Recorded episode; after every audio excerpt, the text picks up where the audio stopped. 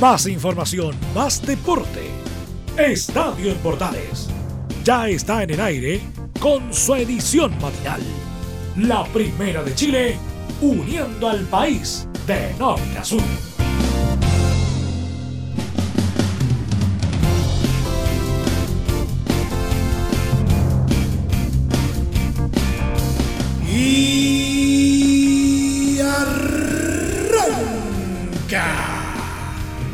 Señoras y señores, muy buenos días. O al menos procuremos que así lo sea. Día jueves ya, día de una nueva entrega eh, informativa deportiva.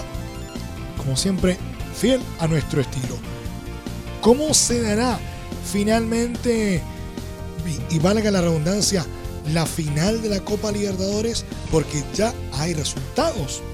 Se los vamos a contar en los próximos eh, minutos. También un repaso a lo que fue la jornada de la Champions League. Vamos a tener un programa especial, como lo ha sido prácticamente toda esta semana. Aquí comienza, una vez más como siempre, Estadio Portales. ¡Ay!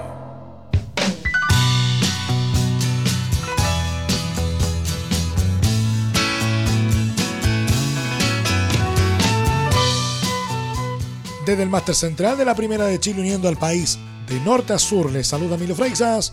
Como siempre, un placer acompañarles en este horario.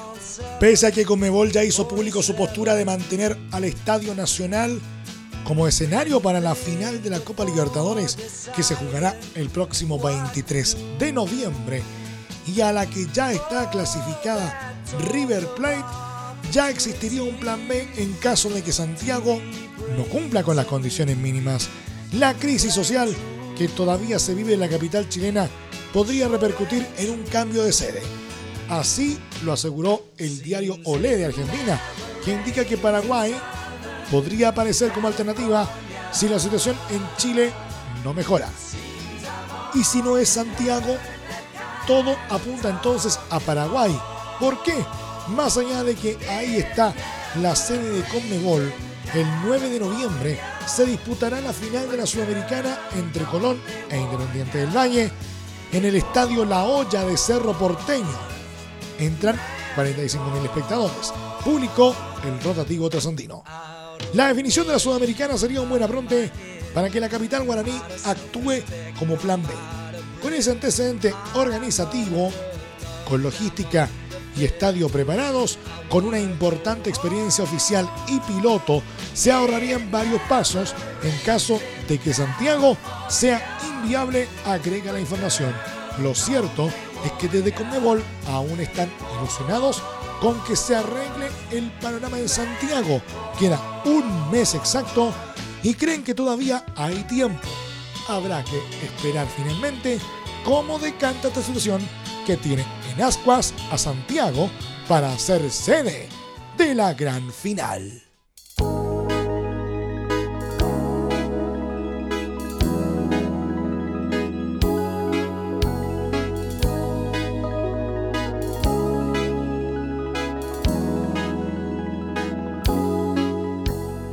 Y a propósito de la Libertadores, fue sencillamente una fiesta en el Maracaná. Flamengo llegaba sin ventaja ante Gremio luego del empate 1 a 1 en la ida, pero no dejó ninguna duda alguna anoche en la semifinal de vuelta de la Copa Libertadores 2019. El elenco dirigido por Jorge Jesús mostró un ritmo arrollador y aplastó con un categórico 5 a 0 al elenco gaucho, con lo que se instaló con propiedad en la gran final del certamen continental de clubes, donde enfrentará al River Plate de Paulo Díaz. Aunque el Mengao tardó en encontrar su mejor cara este miércoles, ya que recién a los 42 minutos abrió la cuenta en el reducto de Río de Janeiro, gracias a la anotación de Bruno Enrique, tras un rebote entregado por el portero Paulo Víctor en el complemento, el conjunto carioca salió a golpear desde el primer momento y a los 46 minutos aumentó su ventaja gracias a un golazo de Gabriel Barbosa, quien repitió a los 55 minutos vía lanzamiento penal tras un dudoso cobro. Ya era goleada, pero el conjunto rubio-negro quería más. A los 66 y 70 minutos, los centrales Pablo Marí y Rodrigo Cayo, respectivamente, hicieron aún más abultado el marcador para el elenco local, que ya cerraba el partido con bastante tiempo de anticipación. Con esto, Flamengo vuelve a instalarse en una final de Libertadores después de 38 años, luego que en 1981 lograra el único título de su historia en esta competencia, derrotando a Cobreloa en el duelo definitorio. Ahora, para buscar el segundo, el conjunto carioca se medirá con el River Plate del chileno Pablo Díaz, que logró su clasificación a la final del torneo el martes, luego de eliminar a Boca Juniors 2 a 0 en la ida y 0-1 en la vuelta. El duelo por el título será el próximo 23 de noviembre en el Estadio Nacional de Santiago de Chile, ya que pese a la crisis social que existe en nuestro país, la Conmebol, recordemos, mantuvo hasta ahora la sede de la final de la Libertadores.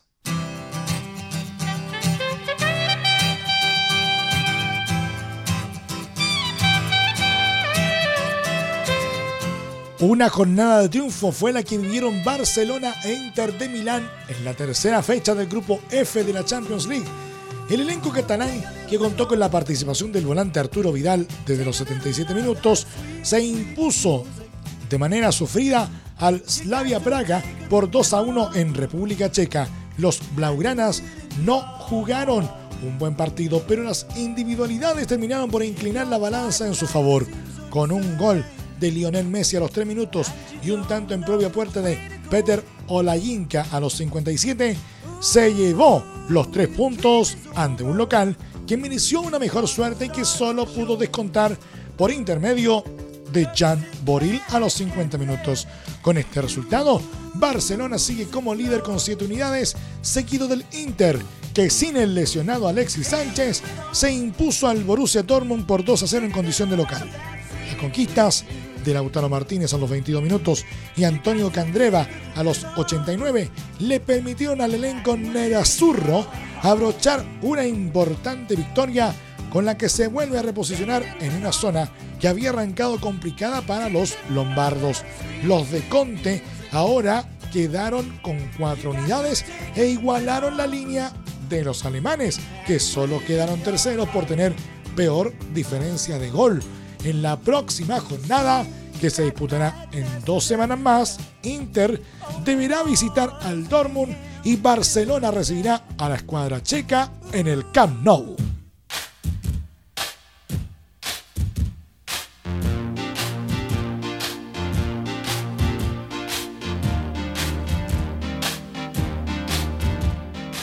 Una noticia que de seguro va a marcar la, agenda del día de hoy en el ámbito futbolístico que por supuesto les vamos a estar eh, haciendo seguimiento en Estadio en Portales. ¿Por qué? Se preguntará usted. Bueno, fíjense que el Consejo de la FIFA decidirá hoy jueves la sede de la Copa del Mundo de Clubes que se disputará en 2021 con 24 participantes durante la reunión que se celebrará en Shanghái, donde también concretará el calendario de candidaturas para el Mundial de 2030, al que España se postula de forma conjunta con Portugal. Una vez aprobado el pasado marzo el nuevo Mundial de Clubes, que se disputará cada cuatro años y tendrá su primera edición entre junio y julio de 2021, la FIFA concretará detalles para su puesta en marcha con China en el horizonte como primer organizador, según publicó el New York Times. Eh, Real Madrid y Atlético de Madrid formarán parte de los clubes que competirán en representación del fútbol europeo, el más crítico con este proyecto, ya que los criterios de clasificación otorgan plaza a los ganadores de la Liga de Campeones y la Liga Europa de las últimas cuatro temporadas de 2018-2021. Además, la FIFA estudiará los plazos y el calendario para la elección del Mundial de 2030, proyecto para el que han empezado a funcionar iniciativas conjuntas después de la asignación a México, Estados Unidos y Canadá de la cita de 2026. España y Portugal han hecho sus primeros contactos como posibles anfitriones de un campeonato cuya sede tendrá que elegir el Congreso de la FIFA y para el que también se postulan Argentina, Uruguay, Chile y Paraguay, además de otra candidatura de la Conmebol integrada por Ecuador, Colombia y Perú. En la agenda de este jueves figura otro proceso de candidaturas mundialistas, en este caso el femenino de 2023, en el que se va a ampliar el número de selecciones de 24 a 32, así como un informe sobre los preparativos de Qatar 2022, que se jugará del 21 de noviembre al 18 de diciembre con 32 selecciones, ya que la ampliación a 48 se pospondrá hasta la siguiente edición.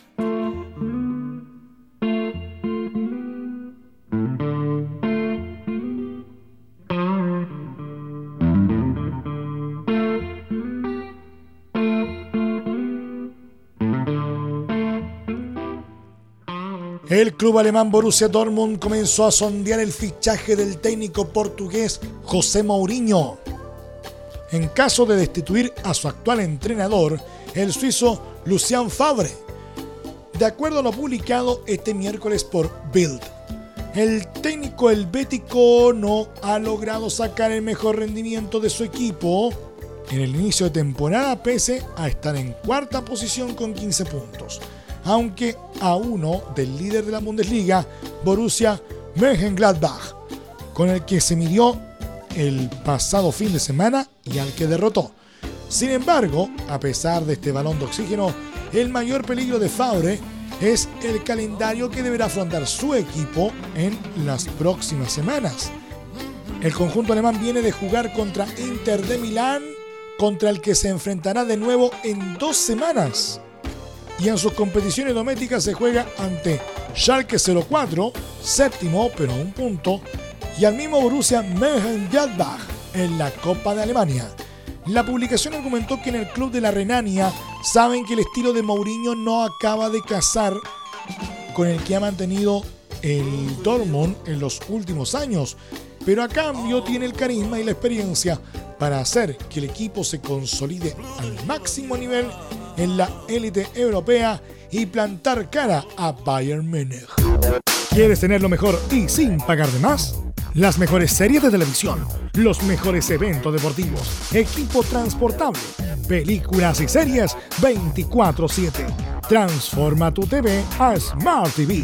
Llama al 973-718989. Twitter arroba panchops. Te invitamos a disfrutar de la multiplataforma de portales www.radioportales.cl donde podrás escuchar el tradicional 1180m, la señal 2, además de ver la radio junto a Portales TV. Además, te invitamos a informarte en nuestras redes sociales, Twitter, Facebook e Instagram. Ya lo sabes, www.radioportales.cl, la multiplataforma de la Primera de Chile. ¿Necesitas promocionar tu marca o producto? Anunciar en la Primera de Chile es rápido, fácil, con cobertura nacional y no cuesta tanto. Contáctanos al correo comercial arroba radioportales.cl. Tenemos una propuesta a tu medida, porque en la Portales te queremos escuchar.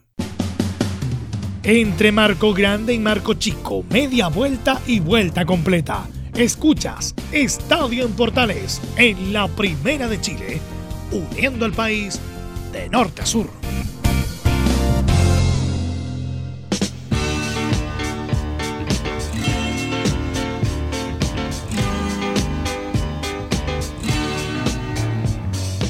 Las reacciones eh, en el mundo deportivo eh, respecto a la situación que está pasando estos últimos días en nuestro país, francamente, no deja de sorprender.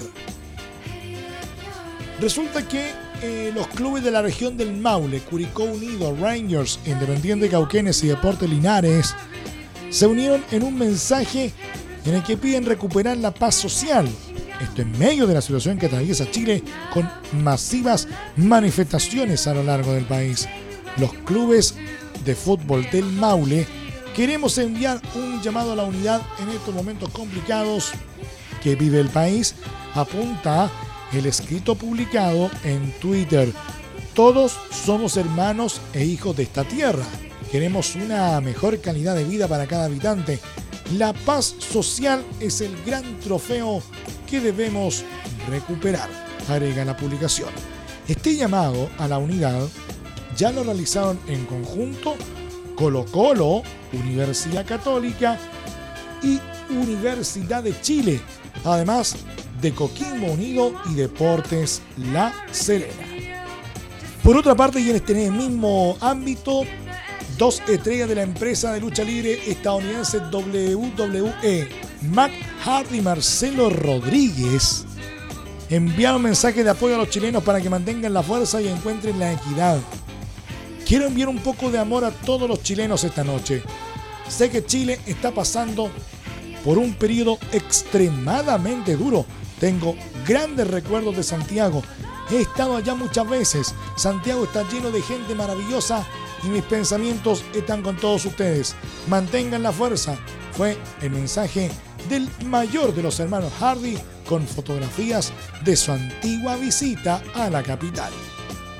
Por su parte, el venezolano Marcelo El Guapo Rodríguez, integrante de la dupla de comentaristas en español de WWE para Latinoamérica, utilizó su cuenta de Twitter para manifestar su sentir y enviar su apoyo a los hermanos chilenos. Siento mucho lo que están pasando mis hermanos chilenos. Todos somos hispanoamericanos.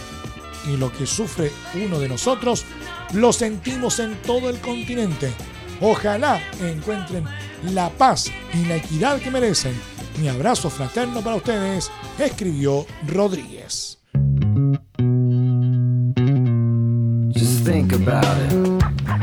Nos vamos al polideportivo porque eh, sigue surgiendo mucha información en los más diversos deportes.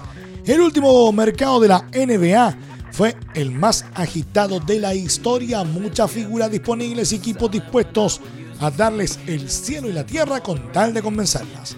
En total, ocho jugadores que participaron del último partido de las estrellas y tres del año anterior han cambiado de equipo. Tras las nuevas incorporaciones, el reparto de poder se ha reconfigurado en la liga. Golden State, ganadores de tres de los últimos cinco títulos, no asoma como gran favorito de la competencia que arrancó la noche de ayer. A inicios de la campaña pasada, se le preguntó a los managers a qué equipo veían campeón. El 87% dijo que a los Warriors. Este año se repitió el ejercicio y los de San Francisco ni siquiera aparecen en la terna de candidatos. Un 46% apuesta por los Clippers, un 36% por los Milwaukee Bucks y un 11% por los Lakers. Hay una tendencia que se confirma, las grandes figuras quieren asociarse y están dispuestas a perder algo de protagonismo y dinero a cambio de éxito deportivo. De esta manera, se formaron nuevos dúos que pretenden dominar el mejor básquetbol del mundo.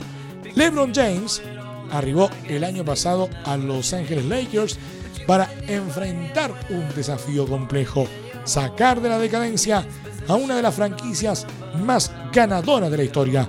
No pudo lograrlo, su récord de ocho finales consecutivas se cortó y ni siquiera pudo alcanzar los playoffs. La dirigencia oro y púrpura no quiere padecer los estragos de otra decepción. Para esta campaña, aquilató la plantilla con Anthony Davis, el ahora ex ala pivot de los Pelicans, promedia 23,7 puntos y 10,5 rebotes en 7 años como NBA. Su llegada además hará que James cambie de posición y sea el base oficial del equipo.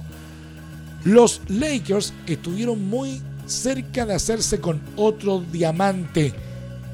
Kawhi Leonard, el alero que lideró a los Raptors al anillo de campeón. Quería estar en Los Ángeles, cerca de sus orígenes. Sin embargo, se decantó por el otro elenco de la ciudad. Los Clippers lo convencieron. El MVP de la última final no llegó solo. También se incorpora Paul George, segundo máximo anotador del último torneo y uno de los mejores defensores de la liga. Con ambos en la duela, la franquicia anhela su primer anillo. Los Houston Rockets quieren olvidar las decepciones y dar el salto definitivo al exultante James Harden, que registró increíbles 36 puntos por partido la pasada campaña. Se sumó Russell Westbrook, el base fue traspasado desde Oklahoma a cambio de Chris Paul, otra gran estrella, pero que al parecer no tenía la mejor relación con la barba. Nadie duda de la calidad de Westbrook en Houston, tal como Harden ha sido MVP de la liga y viene de promediar por tercera temporada consecutiva un triple doble, 22,9 puntos, 11,1 rebotes y 10,7 asistencias. La duda pasa por ver cómo se acoplan las estrellas. ambos les encanta pasar mucho tiempo con el balón en las manos. Uno de los más deseados en la agencia libre era Kevin Durant. Ni la grave lesión que sufrió en las finales pasadas, y que probablemente lo tenga todo el curso afuera, fue impedimento para que varios equipos se le acercaron con contratos estratosféricos bajo el brazo. Finalmente dejó Golden State y escogió a los Brooklyn Nets. Allí se juntará con Kyrie Irving. El base dejó Boston con la amargura de no poder liderar a los Celtics al tan ansiado anillo. A estos cuatro nuevos dúos se suman varios otros de gran nivel. Giannis Antetokounmpo, actual MVP, Chris Milton en Milwaukee, Damian Lillard, CJ McCollum en Portland, Joel Embiid, Ben Simons en los Sixers, Kemba Walker, Jason Tatum en Boston o Luka Doncic, Krista Porzingis en Dallas. Tampoco se puede descartar a los Raptors, últimos campeones, pese a la salida de Leonard ni a los Warriors. Sin Durant y con Clay Thompson lesionado, Stephen Curry llevará el peso del elenco de San Francisco en sus hombros. Tendrá dos escuderos de primer nivel, Raymond Green y D'Angelo Russell. La NBA promete ser muy reñida como hace tiempo no se veía.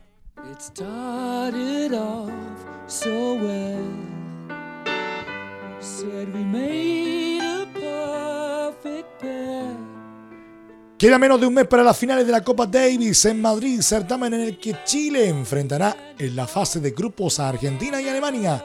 Y de cara a este importante torneo, el mal momento de Nicolás Jarry preocupa. El tenista nacional ganó su primer título ATP en julio de esta temporada en Bastad y desde ese día en el que venció a Juan Ignacio Londero en la final, no ha vuelto a festejar en el circuito. Tras ese trofeo, el príncipe ha caído en siete partidos de manera consecutiva sin mostrar un buen nivel y cada vez se nota con menos confianza en sus golpes. De hecho, de esos siete encuentros, en cuatro perdió en sets corridos y casi de manera inapelable.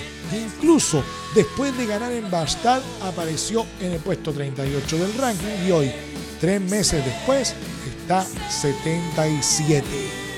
En este mal momento, lo llevó a tomar una drástica determinación, poner término a su relación con su técnico y tío Martín Rodríguez, con quien llevaba varios años trabajando. De esta forma, Jarry no llega en buena forma para afrontar las finales de la Davis en Madrid, donde el equipo de Nicolás Massú tiene un duro desafío para avanzar hacia los cuartos de final. Recordemos que se jugará entre el 18 y 24 de noviembre. Nos vamos. Muchas gracias por la atención dispensada. Hasta aquí nomás llegamos con la presente entrega de Estadio en Portales en su edición AM a través de todas las señales de la Primera de Chile uniendo al país de norte a sur. Les acompañó Emilio Freixas.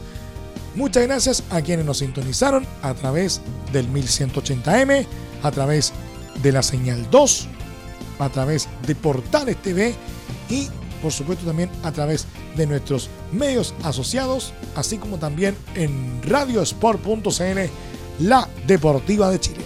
Continúen disfrutando de la mejor programación a través de todas nuestras señales. Recuerde que a partir de este momento, este programa se encuentra disponible a través de nuestra plataforma de podcast en Spotify. Búsquenos como Estadio en Portales. Más información luego a las 14 horas en la edición central de Estadio en Portales junto a Carlos Alberto Bravo y todo su equipo.